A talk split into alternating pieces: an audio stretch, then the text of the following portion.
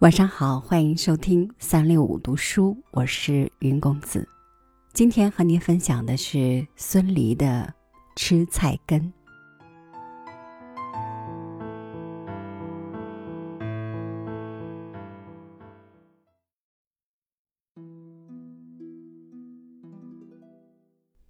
人在幼年吃惯了什么东西，到老年还是喜欢吃，这也是一种习性。我在幼年是吃五谷杂粮长大的，是吃蔬菜和野菜长大的。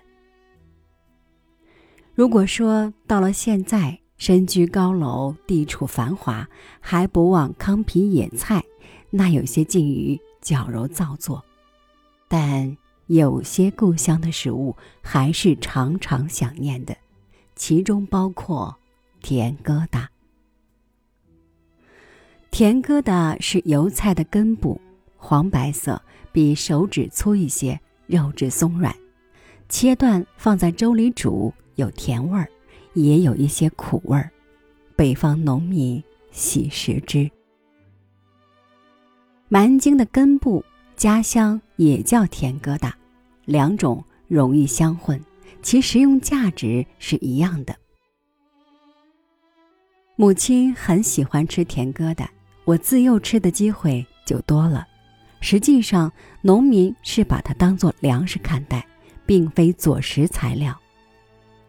妻子也喜欢吃。我们到了天津，他还在菜市买过蛮荆疙瘩。我不知道当今的菜市是否还有这种食物，但新的一代青年以及他们的孩子肯定不知其为何物，也不喜欢吃它的。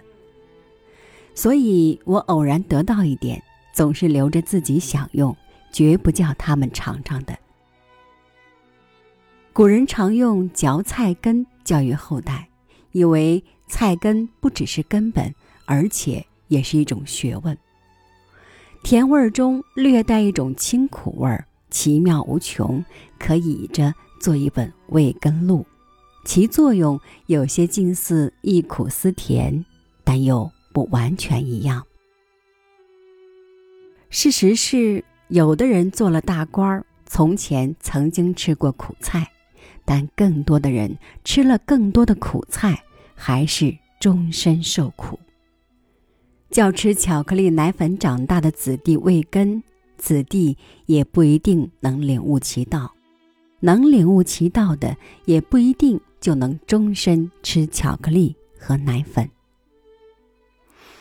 我的家乡有一种地方戏叫老调，也叫丝弦，其中有一出折子戏叫教学，演的是一个教私塾的老先生，天寒湿夜沿街叫卖，不停的吆喝，教书教书，最后抵挡不住饥肠辘辘，跑到野地里去偷挖人家的蛮荆。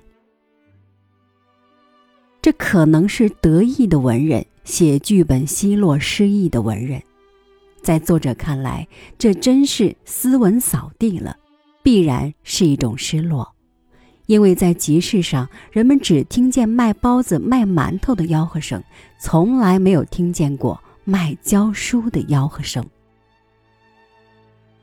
其实这也是一种没有更新的观念，拿到商业机制中观察，就会成为宏观的走向。